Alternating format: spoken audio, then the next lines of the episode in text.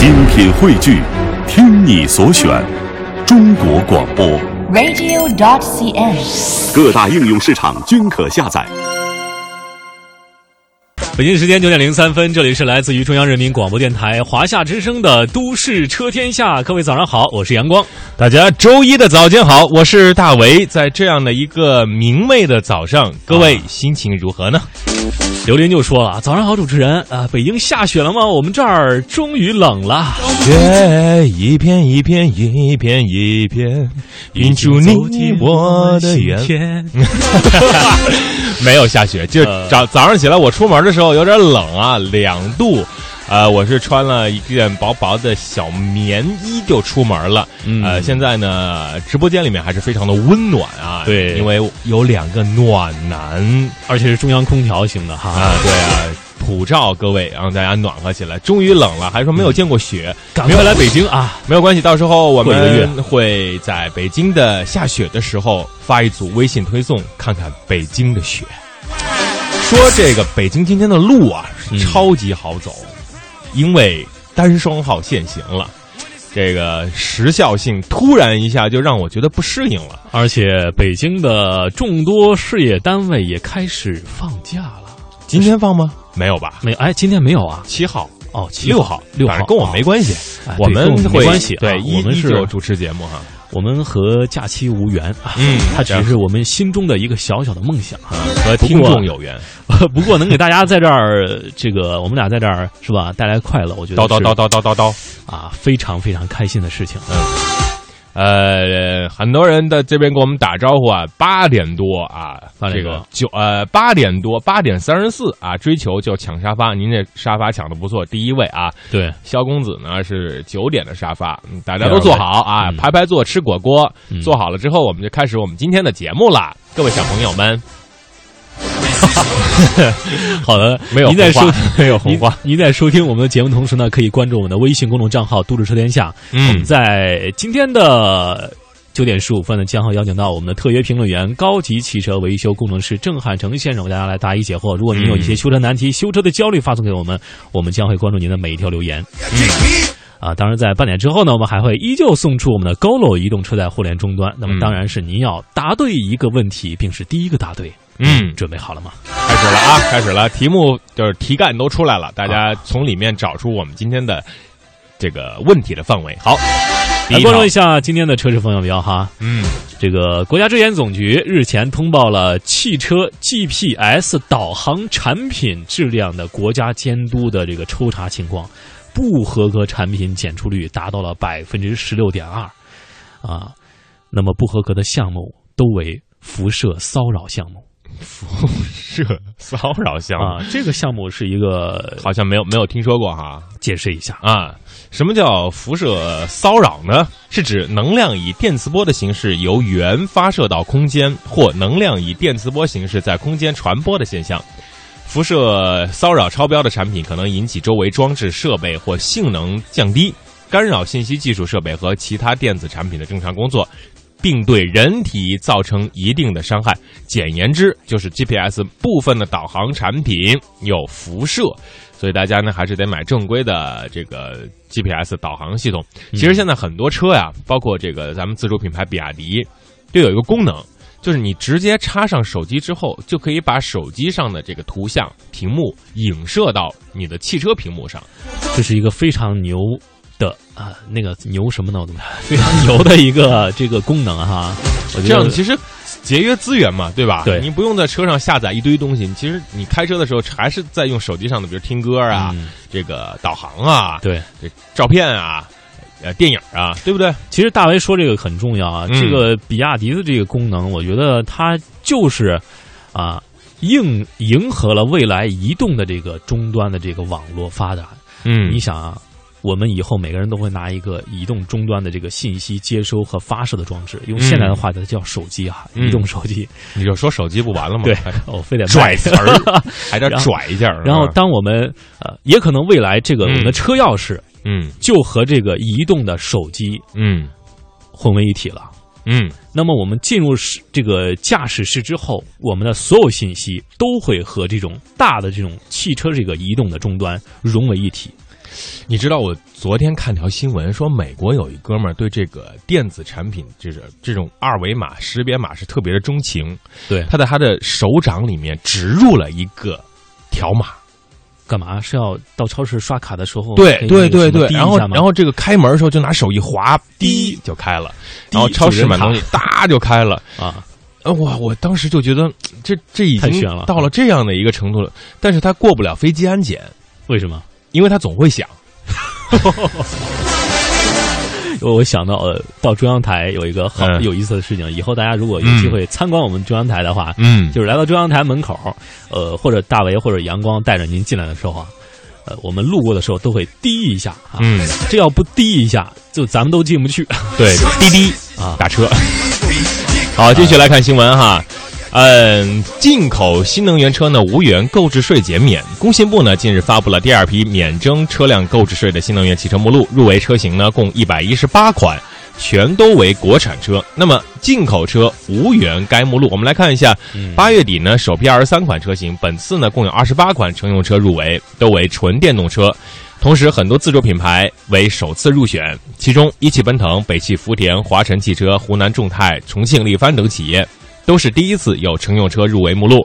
根据了解，北汽股份有七款车登上目录，成为本次目录的最大赢家。嗯，所以说这次我们分析这个目录的话，我们发现啊，一直表现非常火热的这个特斯拉呀，嗯呃，原来以为是最有戏进入这个免征购置税的这个目录的首选车型，但是我们看到这个两批目录都出来了，它依然是在目录之外啊。嗯大家也会想，这是为什么哈？嗯当然，这个进口新能源车无缘这个购置减免，也是对我们国产这个新能源车的一种利好、一种支持，也是希望这些自主品牌，呃，发展新能源车的这个品牌能够抓住这个机会啊，嗯能，够乘胜追击啊，扶上马送一程。送一程，嗯咱也得走好哈。哎，但是现在有些自主品牌的车走的不错了啊。嗯根据 JD Power 亚太公司的中国区副总裁啊，公布了 JD Power 二零一四新车质量研究结果。他表示，如果保持类似的进步速度，自主品牌将在二零一八年产品质量达到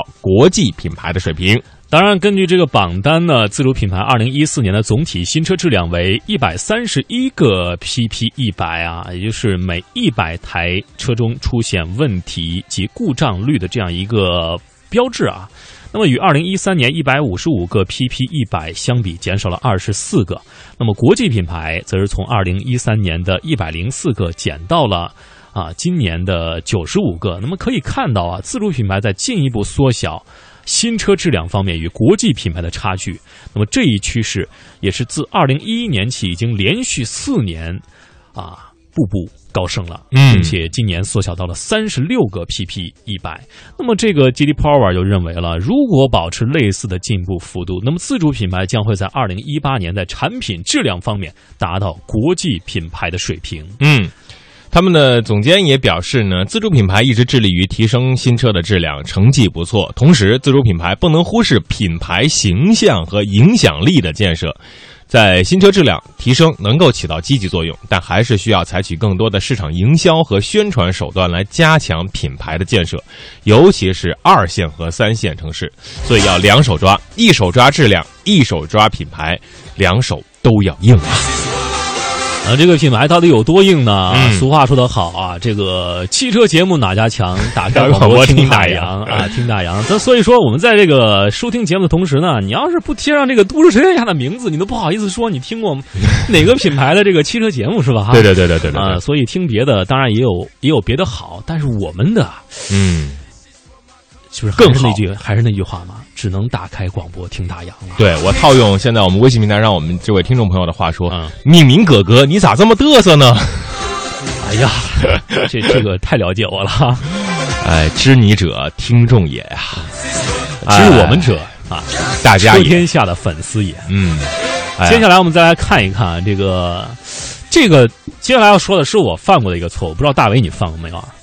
你你下面说的这几条我都没犯过，你都没犯过，你是个好人。因为我没车呀，我自行车，二八自行车横穿长安街行了，行了，行了，行了。啊，刚刚那个美的阳光、啊，刚刚那个那个，我觉得那个林婷婷停不下来说这个这个话，嗯这个主角，我觉得应该从我嘴里说的应该换成你啊，这个大为是一个资深的老司机哈。嗯，这个我以前我们俩交往的，就是交流的时候啊，交往的时候，个对 交流的时候，说到这个开车呀，嗯有很多注意事项。嗯我呢，就有时候真的是不注意这个啊，比如说开个车玩个手机啊，哈嗯，啊。当然，有人说这个伪造机机动牌儿这个咱就没干过，但是嗯开车玩手机这种小事儿啊，大家想听个故事吗？算了，我不给大家讲了啊，这这留留卖个关子啊，卖个关子，啊就像我们的这个很多听众朋友一样，嗯为了抢答我们的这个答案，为了这个和我们互动啊，有人在上个月。发生了一起追尾事件啊！嗯我们我跟大威都非常的感到同情啊，嗯真的是这样。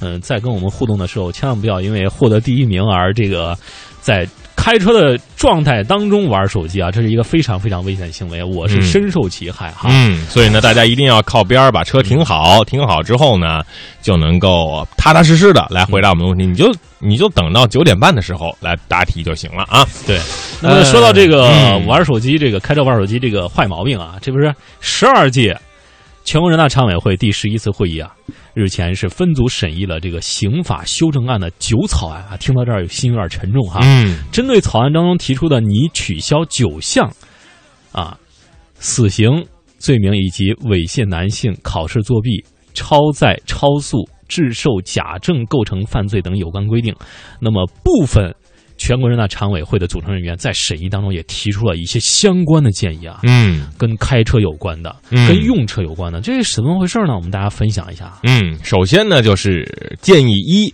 伪造机动车牌儿将会入刑啊。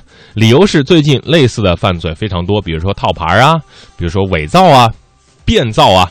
嗯，草案修改伪造、变造居民身份证的犯罪规定，将证件扩大到护照、社保、驾驶证等证件，同时买卖居民身份证、护照等证件，以及使用伪造、变造居民身份证、护照等证件的行为，也定义为犯罪。那么对此呢，相关的委员建议将机动车牌照与护照、社会保障卡、驾驶证等一并增加到这一款项当中啊。理由是近年来伪造机动车牌照的犯罪行为日益增多，那么应当将其列入相关的条款。那么在这个主要是在北上广一些限号的城市当中出现比较多哈。那么到了这个九点十五分，到了我们连线我们的特约评论员的时间，我们这个话题将会在连线完之后的半点之后，将会继续为大家来啊盘点相关的这个话题。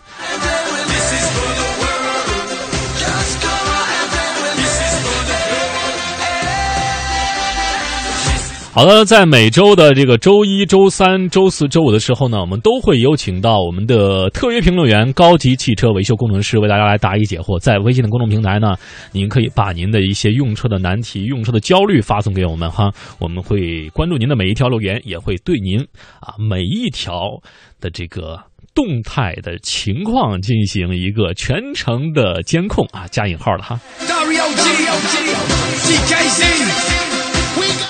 微信公众平台横刀夺爱说来晚了吗？没有没有，你来的很及时哈。他说我开车也在互动啊，真的提醒这位横刀夺爱的听众朋友啊啊，尽管或许您是一个老司机，但是在这个互动的过程当中，咱还要注意交通安全。这个交通安全不仅仅是您一个人的安全，也是您全家的幸福，还有社会上每一个人的安全。你说是吗？嗯，好的，接下来我们邀请到我们的特约评论员、高级汽车维修工程师郑汉成先生。郑工您好。哎，早上好，每位主持人，早上好，各位听众。嗯，正工呢现在在上海出席一个重要的活动啊，在这个间歇期给我来接听电话，我们马上来回答听众朋友的问题啊。这位朋友呢叫陈福玲啊，拼音他说我想问一下，轩逸一点八还不到，哟，哦，看来这个在上海信号不一定特别好哈。嗯，我们让编辑联再联系一下。啊，我们稍稍等一下。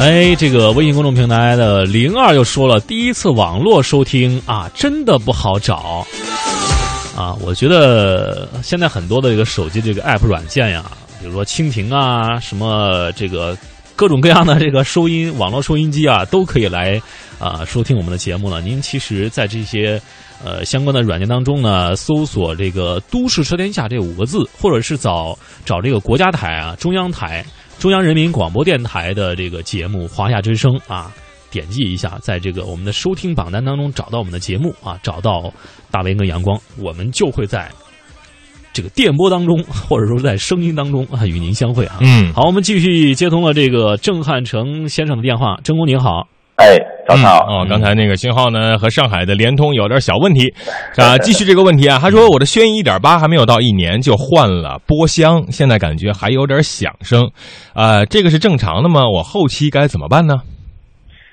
嗯、这个声音的一个响声来说，我们不能完全的说啊、这个换了波箱它就没有响声，因为嗯我们的响声一定要判断到底是正常的一个响声还是异常的。嗯那么一般我们的一个能做出让步更换的这个波箱，呃，只有两种情况。第一个就是这个变速箱确实存在有问题，然后厂家给予更换；第二个就是呃车主比较难缠，然后呢厂家为了客户满意度，然后免费给他更换一个呃嗯变速箱，但是这个不一定就是说能解决车主他所提出来的一个问题。有可能他同类车型的一个呃变速箱都可能会同样的响声，那么这个就是要需要进一步来分析，就是说这种响声到底是正常还是异常？如果异常的话，那这批车可能都要召回；如果是正常的响声，那么这车主他就不用太纠结了。嗯，好的，郑工说了一个非常重要的问题哈，有可能会召回。我们再来看下一个听众朋友的问题。这位听众朋友说了，这个郑工啊，我的宝马宝马三二零 i 硬顶敞篷起步的时候啊，啊后面冒烟啊，想问郑工这个是怎么回事儿？有没有大的问题？嗯，就是这个嗯看来他这个表述的不够清楚哈。对他应该是说这个排气管。对排气管。啊，那么我遇过很多这种车，起步如果急加速啊，或者那个猛一点的话，确实是会排黑烟的。那么这也是厂家设定的一个条件，因为你在急起步的时候呢，他就不会考虑到你这个呃呃混合气的一个浓度，嗯然后让你的一个动力产生呃比较大的一个呃发挥出来，所以呢，它必须会产生这种黑烟的。嗯，好，我们来看这并不、嗯并不是一个故障，可能这个根据我们的两种情况，就是说取舍吧。如果你正常起步的话，它如果冒黑烟，那肯定是有问题。但如果你是急踩油门，这时候呢，它必然会产生这种黑烟的。嗯，可能有些人还故意要这个烟儿哈，还有那个声音哈。要这个感觉。对，我们来看这个问题啊，他说他的车呀、近光灯在行驶中一会儿亮是一会儿灭，这个是什么问题呢？呃，一般我分析过这种情况，呃，要看他这个车是否带有这个呃我所说的一个 HID 啊氙气大灯，如果有的话，那么估计可能这个氙气大灯的一个呃灯泡啊可能会有问题，但是一定要区分，就是说是一个亮还是一两个呃同时不亮的情况对，因为如果同时这种不亮的话，那就不要去怀疑这个灯泡了，可能是嗯控、控制系统。那么还有一种就是卤素灯的，卤素灯这种一般都是在这个开关大灯开关这里出问题，接触不良导致的这种一会亮一会不亮的情况。啊、重点检查这个大灯开关。嗯，好的，我们再来看下一位听众朋友的问题。他这位听众朋友说了，这个我提的问题很专业哈，啊，这个在真空上都不是事儿哈。他说克鲁兹啊，压力泵坏了之后，方向盘会抖吗？这种情况如果是坏了之后修起来麻烦吗？需要多少钱？大致？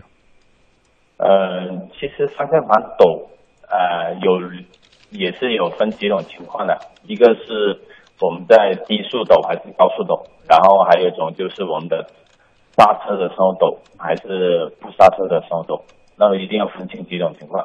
那么我记得有几种情况可能会引起它抖了，第一个就是我们的一个定位，那么定位不好的话会抖，轮胎的平衡不好也会抖。另外，如果这个半轴有问题，那么也会导致它抖。那么如果是自动的话，这个自动盘跳动量过大，那么我们在刹车的时候呢，也会产生抖，其他的情况一般都呃没有发生这种抖的情况。嗯，嗯这个维修大概需要多少钱的费用？呃，要看一下它是怎么样的一个情况嘛。如果单纯粹是这种平衡的话，大概几十块就搞定了。嗯，好的。啊，如果其他的话，呃，有些可能很贵，有些可能几千块啊，都可能还搞不定的。嗯，好的，我们来看下面这个听众朋友的问题啊，他说呀，我的这个花冠的仪表盘总成坏了，请问是什么原因造成的呢？花冠仪表盘坏了，它是呃两两种坏法，一个是灯不亮，或者它呃仪表盘里面某些功能失效了，嗯就好像我们的一个指示它的一个呃这种摆动的一个指针啊，它可能不动了。嗯那么，呃，从以往的经验来说的话，从这个第一个就是这个蓄电池有没有异常的断开过？嗯因为因为我们有时候突然间拔这个蓄电池的负极的时候，它这个在接上去的过程中，它这仪表盘啊，它会前后摆动，有时候摆呃摆到它的一个嗯超过它扶持的时候，它就可能会呃反方向的一个移动，那么这样就、就会损坏了。嗯那么另外一种就是背光灯，背光灯的话一般都是线路的问题，可以查找一下其他问题。嗯，好的，再来看这位听众朋友，他说：“正宫啊，我的这个凯迪拉克 CTS 啊，开暖风的时候不热，是怎么回事呢？呃，我们上次也是有个车主嗯跟我同样说过这种问题啊。嗯嗯，首先我们的暖风啊，不像我们平常的家里的那种暖风。那么它这暖风分为两种，第一个就是你可以，啊、它完全是取决于我们发动机的这种，呃，这个发动机水温的一个这种，呃，过热的一个情况。嗯那么发动机温度上来了，那你开着暖风的时候，这时就有暖风。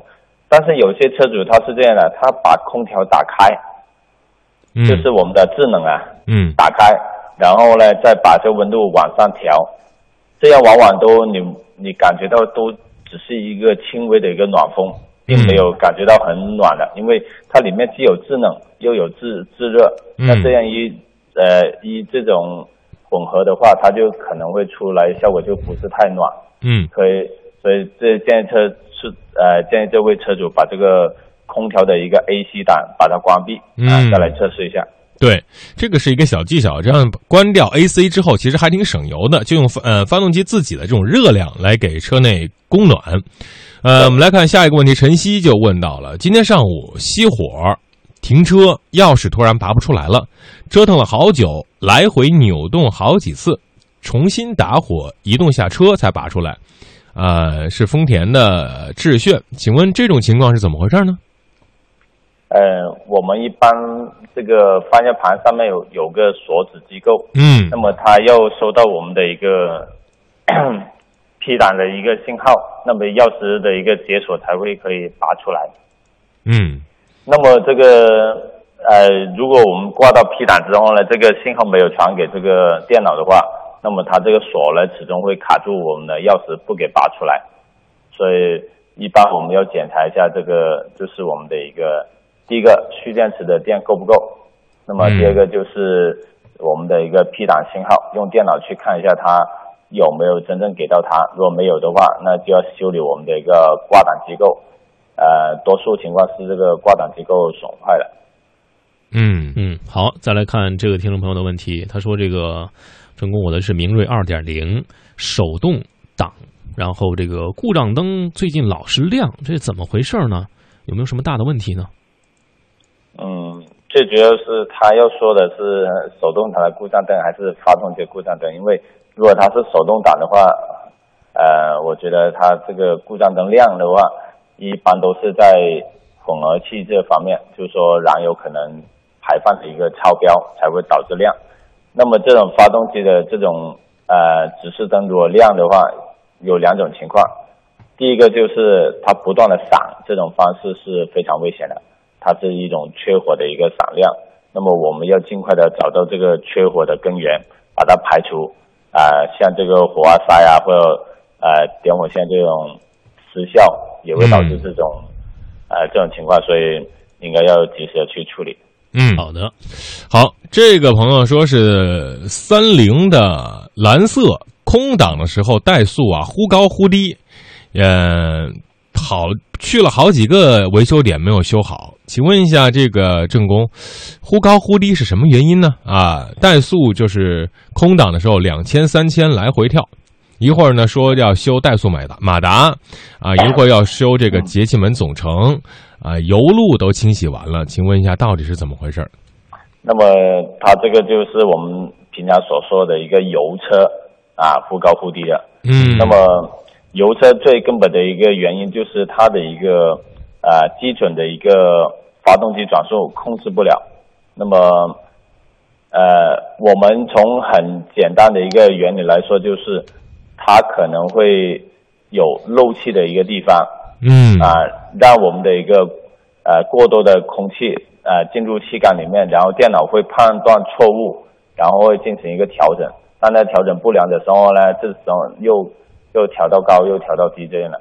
呃，我觉得电脑软件应该要重点去查一下，因为之前我们的一个几款车可能也会有这种情况，最终排查都是在电脑的一个软件上面啊、嗯处理完之后就好了。嗯，嗯，好的。好的最后郑工说一下，如果大家找您修车的话，应该怎么联系？哎，可以到福建区滨河路九千三百三十三号的一个标远汽车城，啊、服服务电话是八三八九四个八。嗯好的，非常感谢郑工，我们下周的同一时间我们再联系。嗯，嗯，谢谢谢，拜拜。嗯。Me.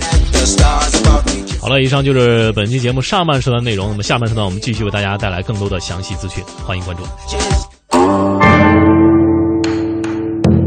琴在匣中，谁也听不到声音；剑在囊内，没有人看到锋芒。第二届全球华语网络主播大赛为华语好声音开启实现梦想的舞台。欲知详情，就赶快登录央广视讯官网吧。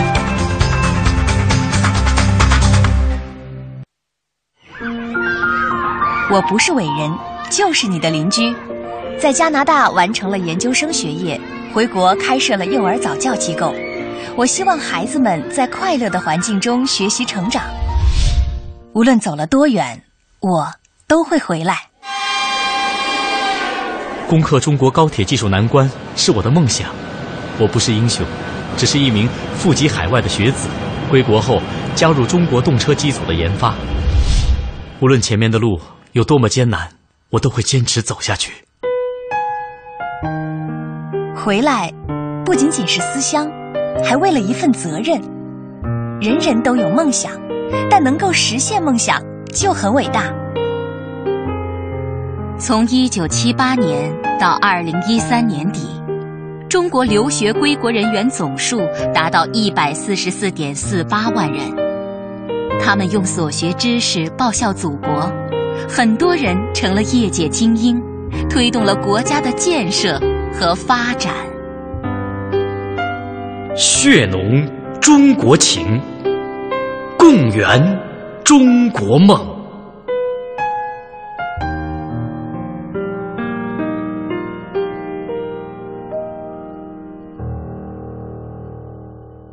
讲文明树新风公益广告。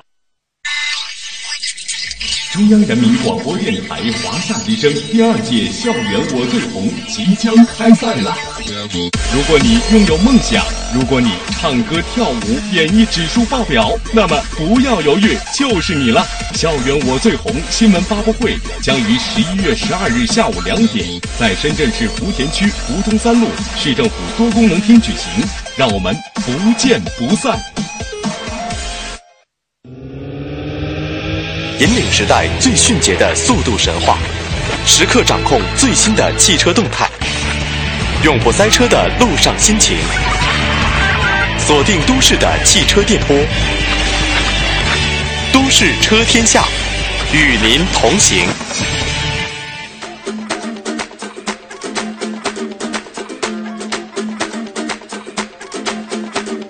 Mr. Worldwide to infinity. you know the roof on fire. We go boogie, oogie, oogie, jiggle, wiggle, and dance like the roof on fire. We go drink drinks and take shots until we fall. 北京时间九点三十三分，这里是来自于中央人民广播电台华夏之声的《都市车天下》，各位好，我是阳光。大家好，我是大伟。哎，嗯汽车类节目哪家强，打开广播听大洋哈。嗯，我们的听众朋友真的是在网上非常的热情啊，一直在问我们问题，同时呢和这个专家互动也很好。嗯，呃，现在大家很关注于自主品牌的车型啊，非常关注我们的大洋组合，毕竟嘛，打开广播啊、还是听我们比较这个呃 professional 一点，对不对？嗯，特别踏实哈。嗯，呃，说这个比亚迪的这款车啊，叫这个速锐，速锐 1.5T 这款车，这个首尊怎么样？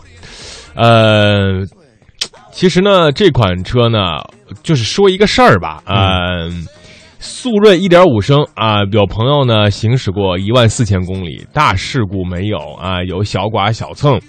呃，就是跑起来还是非常的舒服，开起来也是非常的让人，呃，觉得这个性价比还是挺合适的，毕竟才这个八九万块钱嘛。嗯，呃，有有有一些小问题，比如说做工的问题啊，比如说这个后排没法放倒，哎，油油门和这个离合器和这个变速有一些些没那么顺畅啊。嗯，包括车头盲区还有这个存在这个情况哈。嗯。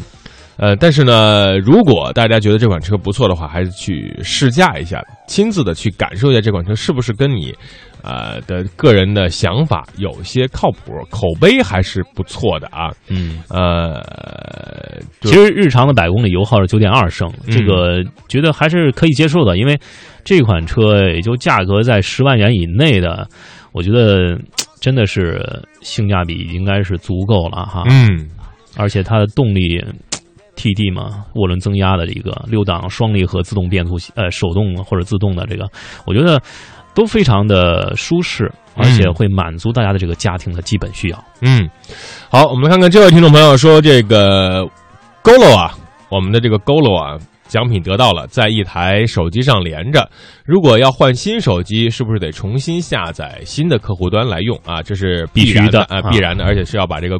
呃，Golo 和您的这个手机再一次的重新的对接上，否则呢是无法通过这台新手机的 App 来监测车辆的数据的。嗯，那么节目上的时呢，我们在那说这个玩手机伪造机动车牌照，啊、有可能，特别是伪造机动车牌照会加入这个入刑哈入刑哈，嗯就是刑事这种犯罪的这种可能性哈。嗯那么接着我们继续来为大家了解一下，大家在这个目前的这个十呃全国人大常委会第十一次会议这个审议的这个刑法修正案第九草案当中的一些有可能涉及到的问题，嗯啊，涉及到的问题有可能会加入的问题。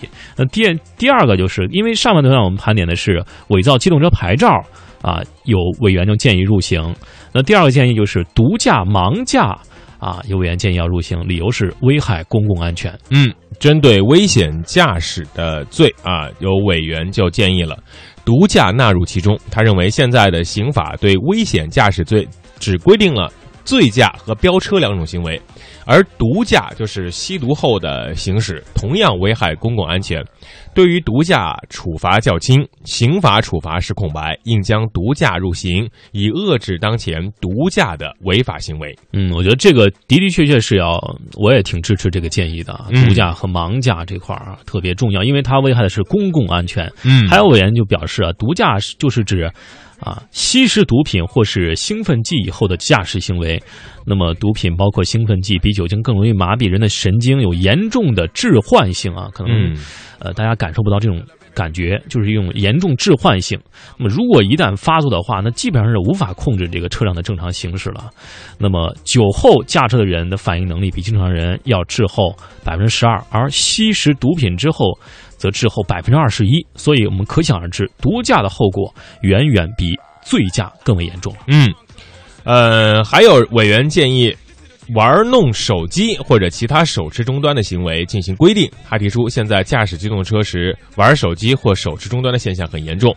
研究表明，在驾驶中玩手机和手持终端造成盲驾，比醉驾、毒驾更具危害性，危害程度更大。如果将此类行为入刑，可以降低驾驶风险。全国人大代表也某代表也表示，中国拥有手机者大概百分之八十都是低头族。前不久，有一位驾驶员因为驾驶公车时不停的看微信，结果造成了人身伤亡。嗯，所以呢，其实还是提醒各位听众朋友，不要在驾车的时候玩手机，真的是非常非常危险。无论你是语音还是打字，还是任何一种形式，都是危险驾驶行为，是危害公共安全的。嗯请各位开车的时候就把手机放在包里，把包放在后排座位上，锁好车门，安安心心的开车，平平安安的到家。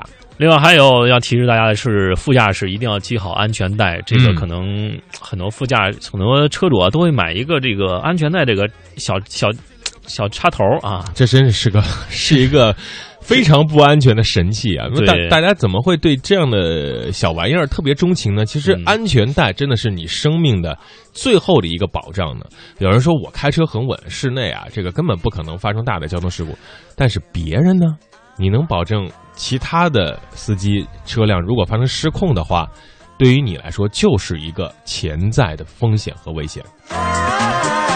当然，组合并非是危言耸听啊，嗯我们真是希望这种安全能够切切实实的给您带来一种呃最贴心的啊、最有保障的保障。嗯所以您还要加强这方面的意识。如果您真的是有这个呃安全带的这个插头的话，嗯建议您忽视它的存在。嗯，直接打开车门扔到垃圾箱里，为了您的安全哈。嗯，当然别别这个 随便扔，别砸着我了。对，不要砸到花花草草是吗？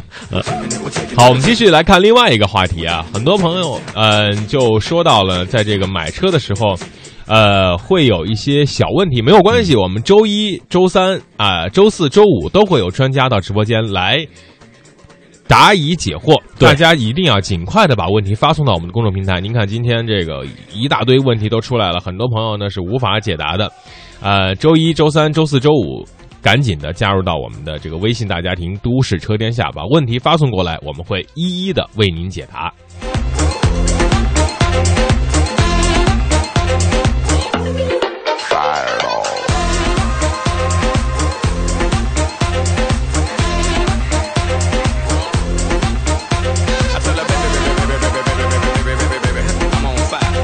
好的，九点四十分又到了我们这个出问题的时间哈，相信大家已经等了很久了。也许有的听众朋友就会热心的答案都正编好了正在不对，你说这个是一项，还有就是正在行驶的车辆停到路边了啊啊，准备等着，对，是这样啊，嗯掏出手机可以那个 开始竞猜了啊，呃，所以那警察叔叔都很靠，很有奇怪，为什么你们九点半的时候这条路上的司机都会靠边呢？呢？都会靠边停车呢？啊，一定要注意，不要影响交通安全啊！也许警察叔叔会说这个，敲敲窗户说：“哟，你也听大洋啊。”啊，呃，你知道答案吗？我们俩一起答呗。我们今天问题是这样的啊，我们说，呃，有一种驾驶啊，它比醉驾的这个 比正常人的反应要滞后百分之二十一。那么这种驾驶是什么驾驶？嗯两个字儿，对，我们开始答题。对，我们都说到了这个醉驾，就是酒后驾车，它的反应能力比正常人滞后百分之十二，而什么驾的之后开车滞后达到百分之二十一，所以嗯，驾的后果远比醉驾更为严重。对，呃，有委员呢，人大常委会的委员呢，呃，人大委员呢就建议把这个这样的驾驶行为也进入到刑法当中，是为了公共安全。嗯，请问一下，刚才我们说到这个嗯驾是什么驾呢？是嗯驾。好的，赶紧把呃答案发送到我们的微信公众平台，我们的微信公众号是“都市车天下”。第一位答中的听众朋友将会获得价值四百九十九元的移动车联网咕噜终端一台，可以在车内搭载免费 WiFi，同时可以通过手机 app 来监测车辆的所有数据，啊、还可以看看今天到底咱开了多少公里，花了多少油，嗯去了哪些地儿，啊，对吧？这个不要把信息告诉别人哦。好的，我们在一起歌曲过后呢，将会为您公布今天究竟是谁啊第一位答对并获得了这份价值四百九十九元的移动车载终终端啊。嗯您现在收听的是华夏之声《都市车天下》，欢迎您继续收听。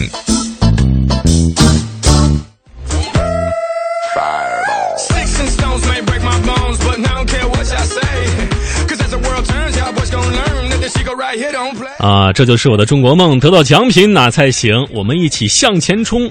啊，大为阳光和您一起行。呃，到了我们这公布答案的时间了，总是很兴奋啊。我们的微信公众平台有好多听众朋友都说了很多让人感动的话嗯啊，列举一个，嗯，这位听众朋友说了，哎呦，这瞬间又刷没了哈、再找一下。这位听众朋友说了，习惯了听都市车天下，少冒泡而已。我一下走到我心里了。嗯，你看到的我是蓝色的，谢谢你。啊，一定要多多的出来冒个泡啊，嗯多多参与我们的节目互动。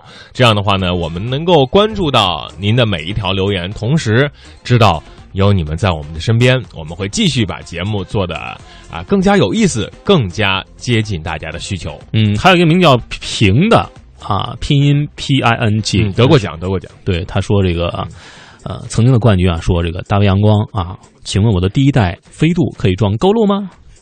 啊，当然可以啊，当然可以了。九二年以后的车基本上都能够使用这个咕噜终端，因为它是装在 DBA 的接口。什么叫 DBA 呢？就是车辆的电脑检测端口。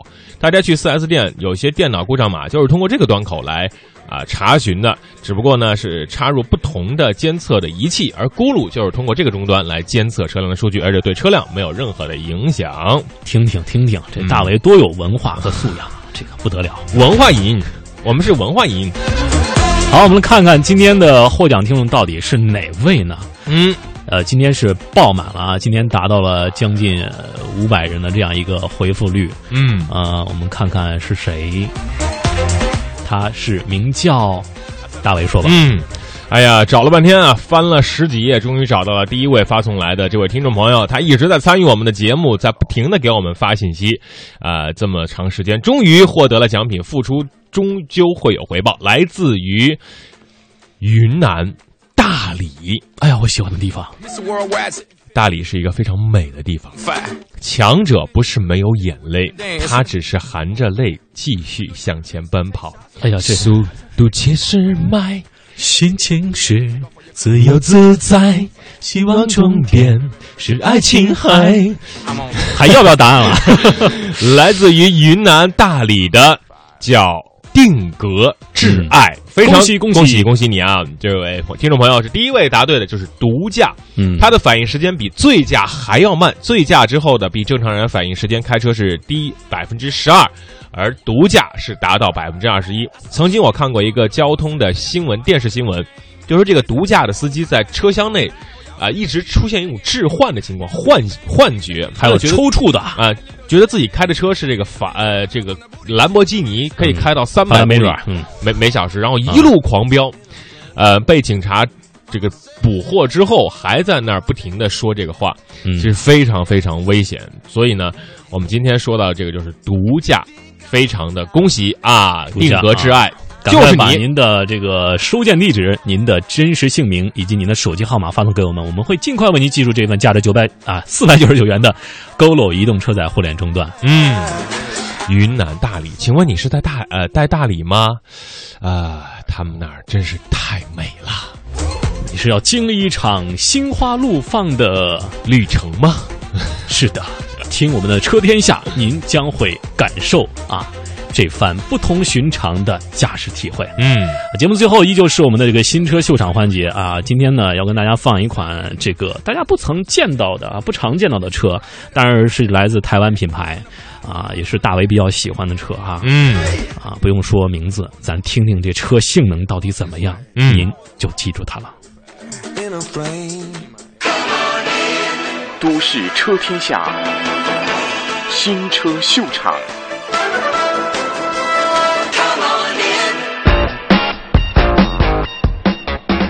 各位大陆车迷朋友，大家好，我是 Andy。那今天要帮大家试驾的是 Luxgen 7 MPV 的小改款。那在小改款之后呢，除了多了很多功能之外呢，它的名字也缩短了，叫 M7。其实纳智捷其他的车款呢，在陆续小改款之后呢，名字也都变得比较简洁有力哦。像 f i s e d 变成了 S 五，像 SUV 呢，大台就叫 U7 啊，小台就叫 U6。原本呢，在 MPV 就是 M7 呢，在小改款前，他们都统一都是挂这个客货的牌。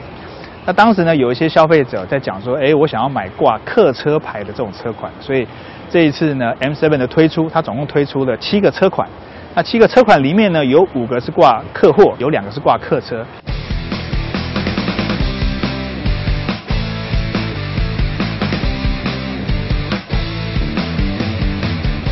好，整个 M7 在小改款之后呢，外观造型我觉得最大的改变幅度是在车头的部分，水箱护罩的造型变得不一样，而且它为了要提升质感哦，所以采用了大面积的镀铬材质来做搭配。大灯的配置呢，一样，为了要比较符合台湾消费者的一个口味呢，所以呢，采用了 LED 的灯具来做搭配。远近光灯是 HID，小灯呢则整合在日间行车灯里面，在下方雾灯的部分呢，则是采用传统的卤素灯泡。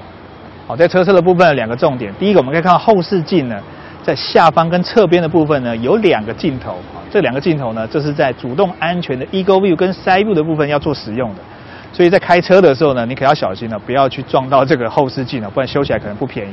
第二个重点就是呢，如果你今天买的是入门的车款呢，它的铝圈尺寸搭载是二一五六零 R 十六，如果你今天买的是试驾的旗舰款呢，它的铝圈尺寸则是二一五五五 R 十七。在车尾部分呢，最大的改变则是在尾灯的灯具哦。除了内建 LED 的灯具之外呢，它还选用了这个 LED 的光条来做质感的提升。另外，其他在造型啊，不管是上方的后箱尾门，在下方的保感部分呢，跟上一代则是大同小异。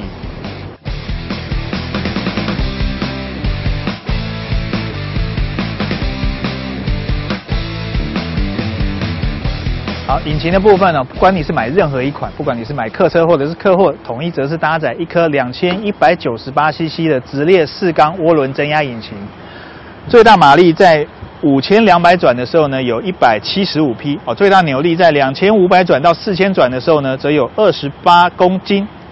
搭配的变速箱是跟日本买的这个阿信哦五速的手自排变速箱。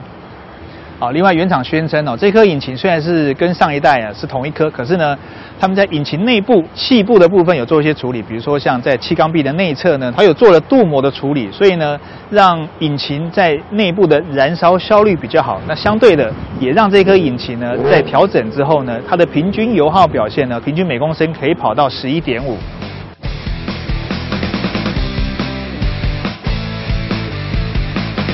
好，打开后箱，我们可以看到这个整个第三排的座椅哦。如果说当你今天第三排没有乘客，那你想要拥有更大的置物空间来放东西的时候呢，你可以透过椅背，它有三个绳子，一号、二号、三号，按照顺序拉的话呢，你就可以将整个椅背呢收纳在整个后箱的底板。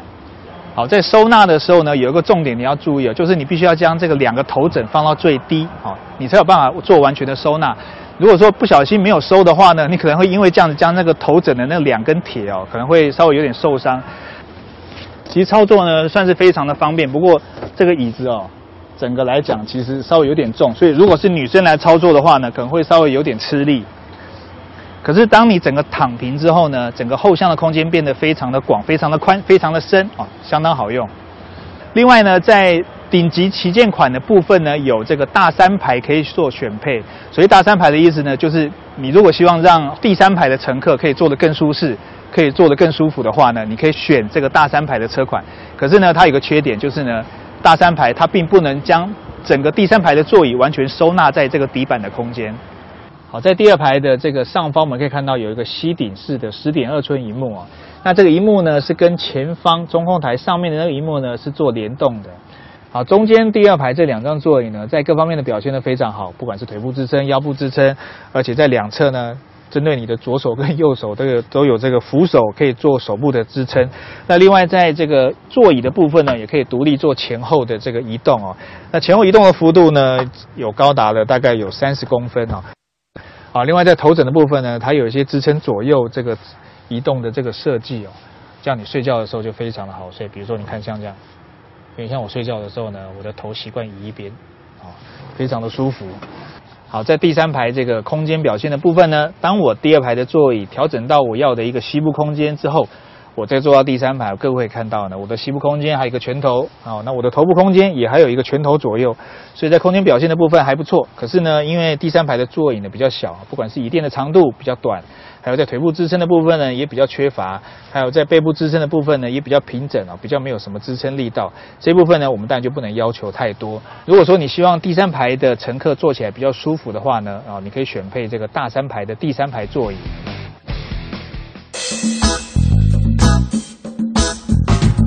您现在收听的是《华夏之声·都市车天下》，欢迎您继续收听。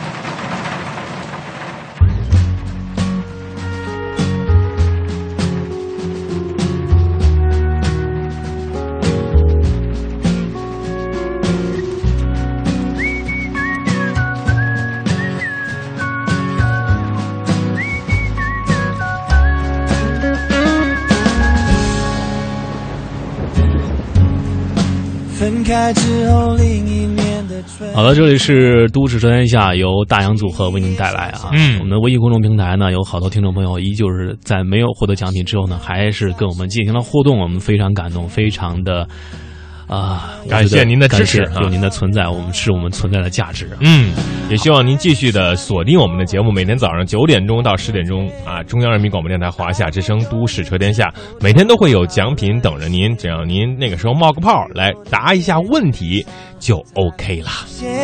珍珠一片蓝。好的，以上就是本期节目的所有内容啊。汽车类节目哪家强呢？打开广播听 大洋。我们明天同一时间再会喽，拜拜啦，拜拜。是春雨里洗过的太阳。